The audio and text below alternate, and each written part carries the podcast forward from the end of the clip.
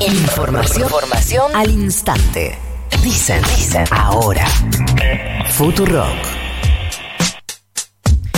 7 y 37 es la hora y mm, contaba Nico hace un rato que ayer hubo reunión con 20 gobernadores o gran parte de los representantes de 20, provincias. Ahí, está. Salvo las cuatro opositoras o las cuatro juntos por el cambio. Igual eh, sí, eh, Jujuy y Corrientes sí estuvieron representados. Lo que nos hicieron fue acompañar el documento. Eh, y hubo algunas provincias que eh, tuvieron sus representantes por Zoom por distintas razones, pero en definitiva había representantes de las distintas provincias para ver de qué manera consensuar un control de este estos precios congelados de los que nos viene hablando NASA hace tiempo. Vamos a hablar de todo esto con Jorge Capitanich, el gobernador de Chaco. Gobernador, buenos días. Florencia Halfon lo saluda. ¿Cómo le va? Buenos días, ¿cómo le va? Un gusto saludarlo. Gracias por atendernos. Em, respecto de la reunión de ayer y en la práctica, ¿qué es lo que se resolvió? ¿Cómo se va a hacer esta fiscalización?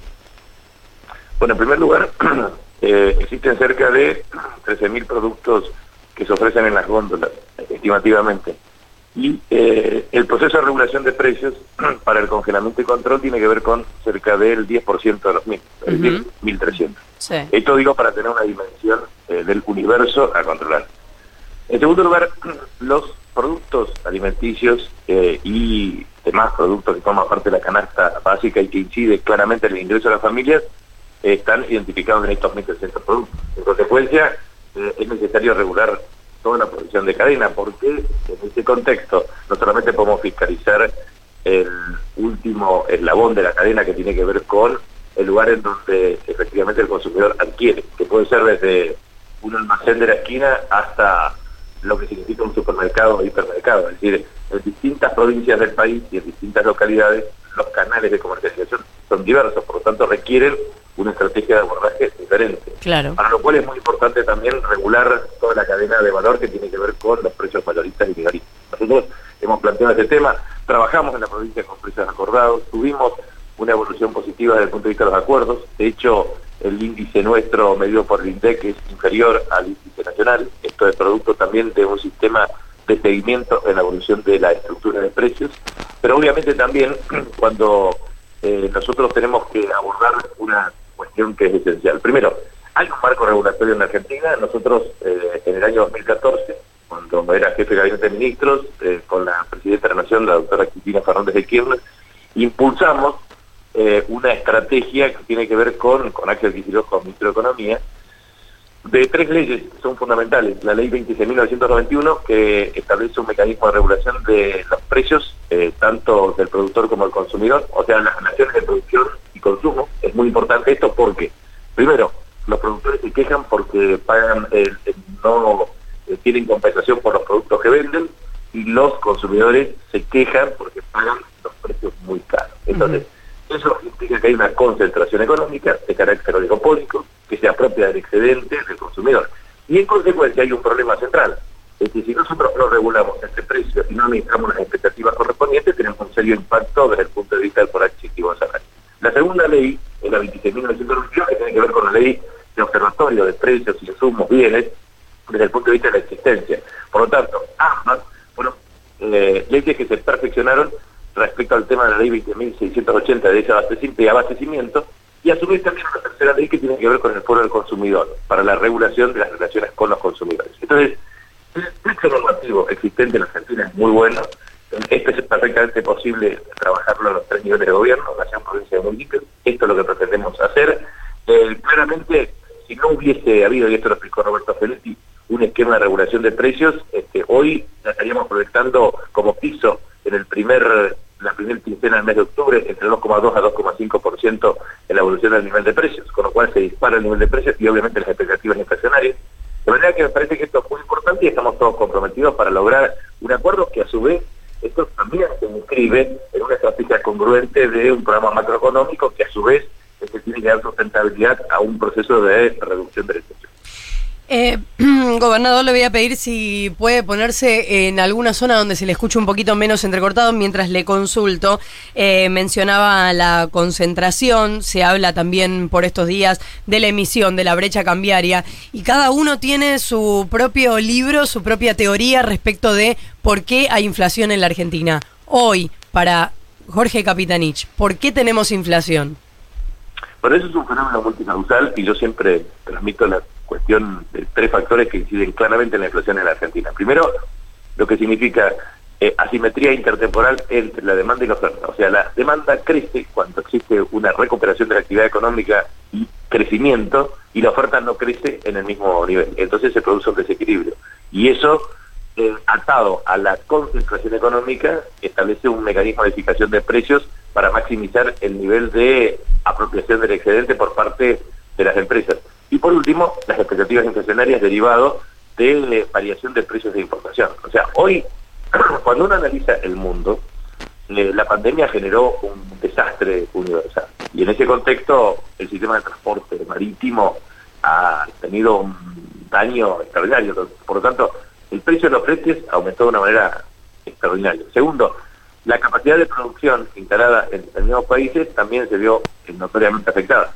Tercero, cuando usted mira alguno de los precios, por ejemplo, la evolución de precios minerales cerca del 25% promedio, alimentos entre 21 y 25% promedio, esta energía cerca del 60% promedio, usted observa claramente el abanico de eh, complicaciones derivadas de la variación abrupta de precios relativos, muchos de los cuales forman también de componentes importados que afecta la evolución de la estructura de precios en la Argentina. sí, pero eso le pasa a un montón de países. Sí, exacto, pero digo, hay una cuestión que me parece importante.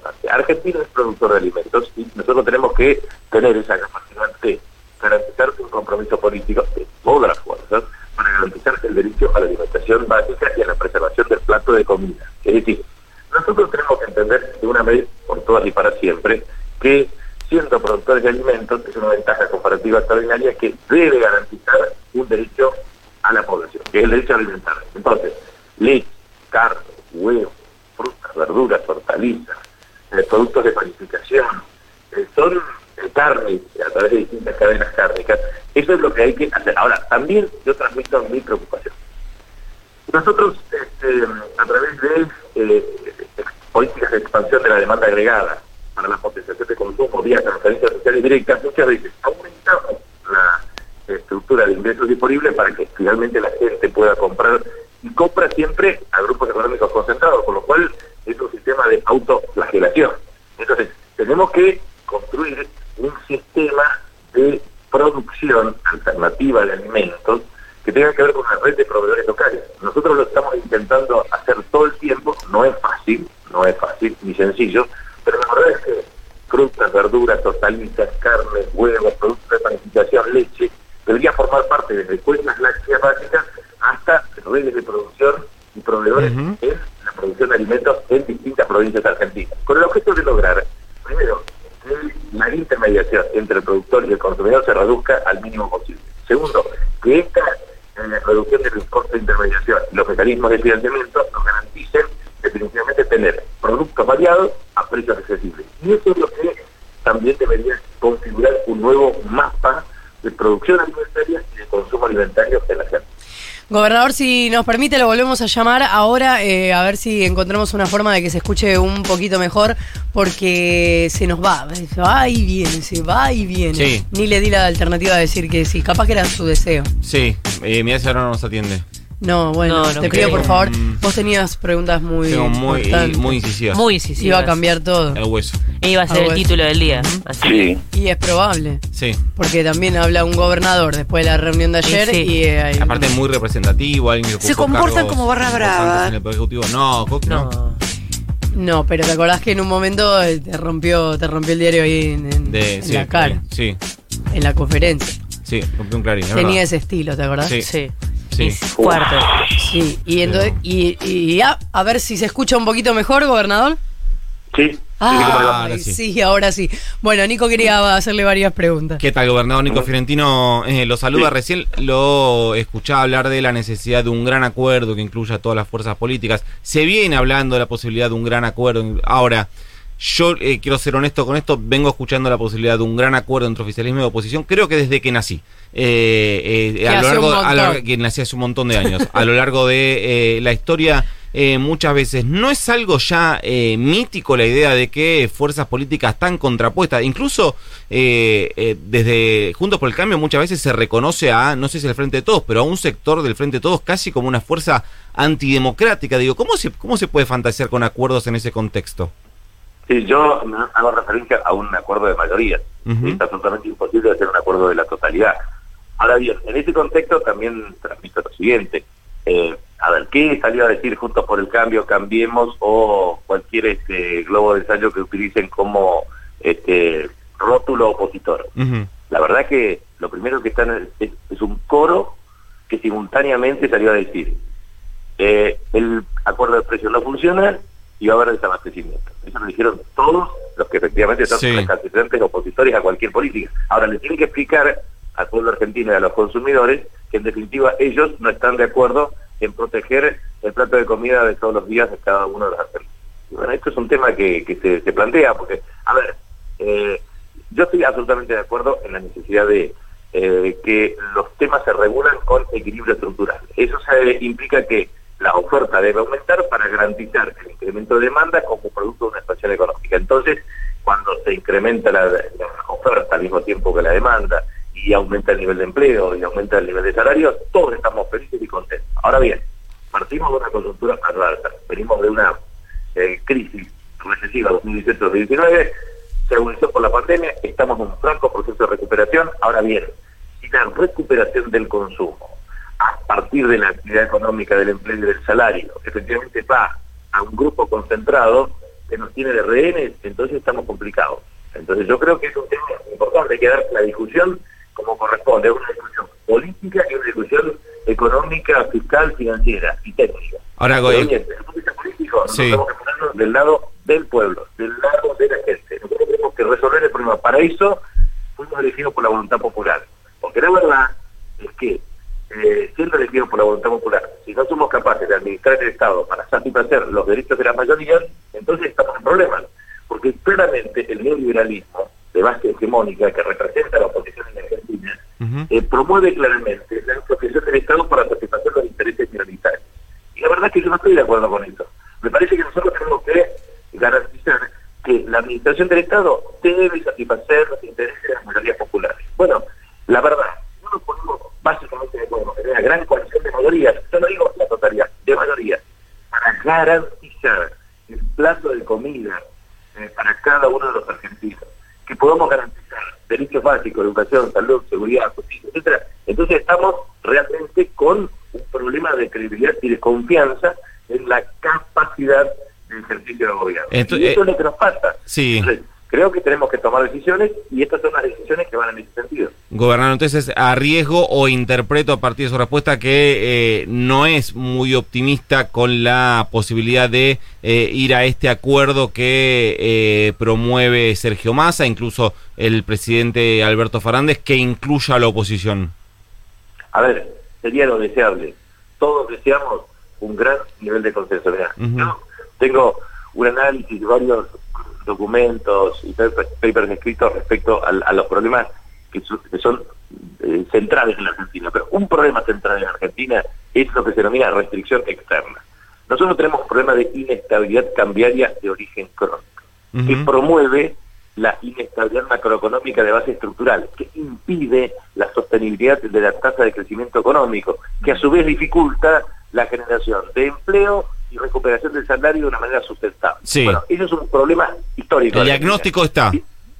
Perfecto, entonces, ¿cómo se, hay formas de resolver este tema? Hay múltiples. Ahora, si no tenés consenso para resolverla, entonces tenés que buscar el máximo consenso, lo cercano a la totalidad. No se puede, bueno, el, esquema debería ser las mayorías que garanticen eh, representatividad en el Congreso. Estas elecciones del 14 de noviembre nos hablan de eso.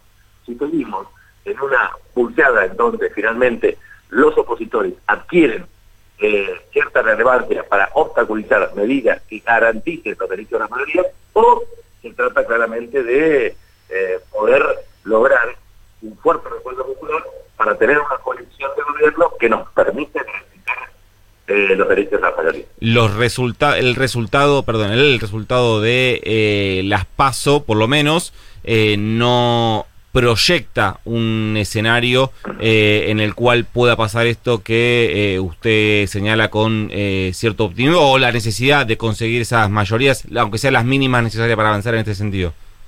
Miren, tenemos el tiempo necesario y suficiente para lograr este consenso y tenemos que trabajar en ese sentido. Yo ayer hacía una comparación entre Néstor Kirchner y Mauricio Macri.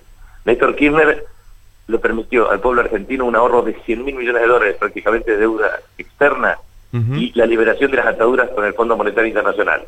Macri aumentó la deuda en 100 mil millones de dólares, promovió la fuga de capitales y nos ató con una deuda al Fondo Monetario Internacional. La verdad es que son dos modelos distintos. Y estos dos modelos distintos tienen que ser eh, planteados desde una óptica distinta, porque ellos tienen una capacidad de construcción hegemónica desde el punto de vista mediático de marcos mentales.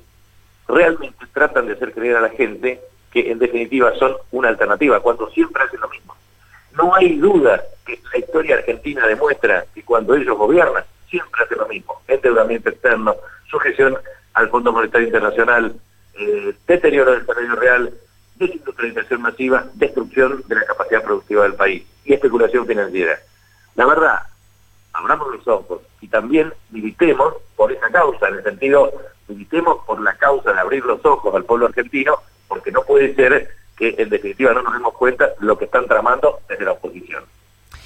Entonces, tener finalmente un acuerdo con la oposición depende de la oposición, está en manos de la voluntad de la oposición. Sí, por supuesto, porque, a ver, ellos, vuelvo a insistir, cuando se trata de proteger la canasta básica alimentaria. Y el plato de comida de los argentinos están a favor de los grupos minoritarios concentrados de la economía. La verdad es que nadie va ser capaz también en la Argentina de resignar una cuestión básica que es la apropiación del excedente en beneficio de todo el pueblo argentino, entonces estamos no solamente hablando de egoísmo, sino que estamos hablando de una disputa de poder que tiende objetivamente a priorizar sus propios intereses en desmedro del conjunto. Y la verdad es que las empresas, en Argentina y en todos los lugares del mundo, también forman parte de la sociedad. Entonces, nosotros queremos que las pequeñas y medianas empresas le vaya bien, que las medianas empresas le vaya bien, que las grandes empresas le vaya bien, que podamos exportar, que podamos generar empleo, que tengan una razonable rentabilidad. Ahora bien, no a costa del hambre, no a costa de la desocupación, no a costa del deterioro de la calidad de vida. ¿Es posible eso? Claro que es posible. Es solamente hay que tener razonabilidad y eh, una visión estratégica para construir una sociedad igualitaria, más igualitaria. Nosotros no queremos este, otra cosa que una sociedad en donde existan menos pobres y menos ricos. Jorge Capitanich, gobernador de Chaco, muchísimas gracias por habernos atendido. Bueno, muchas gracias. Cinco minutos para las ocho de la mañana. Palabras van palabras vienen, pero suenan todas acá, acá. Halfon, Fiorentino, ahora dicen.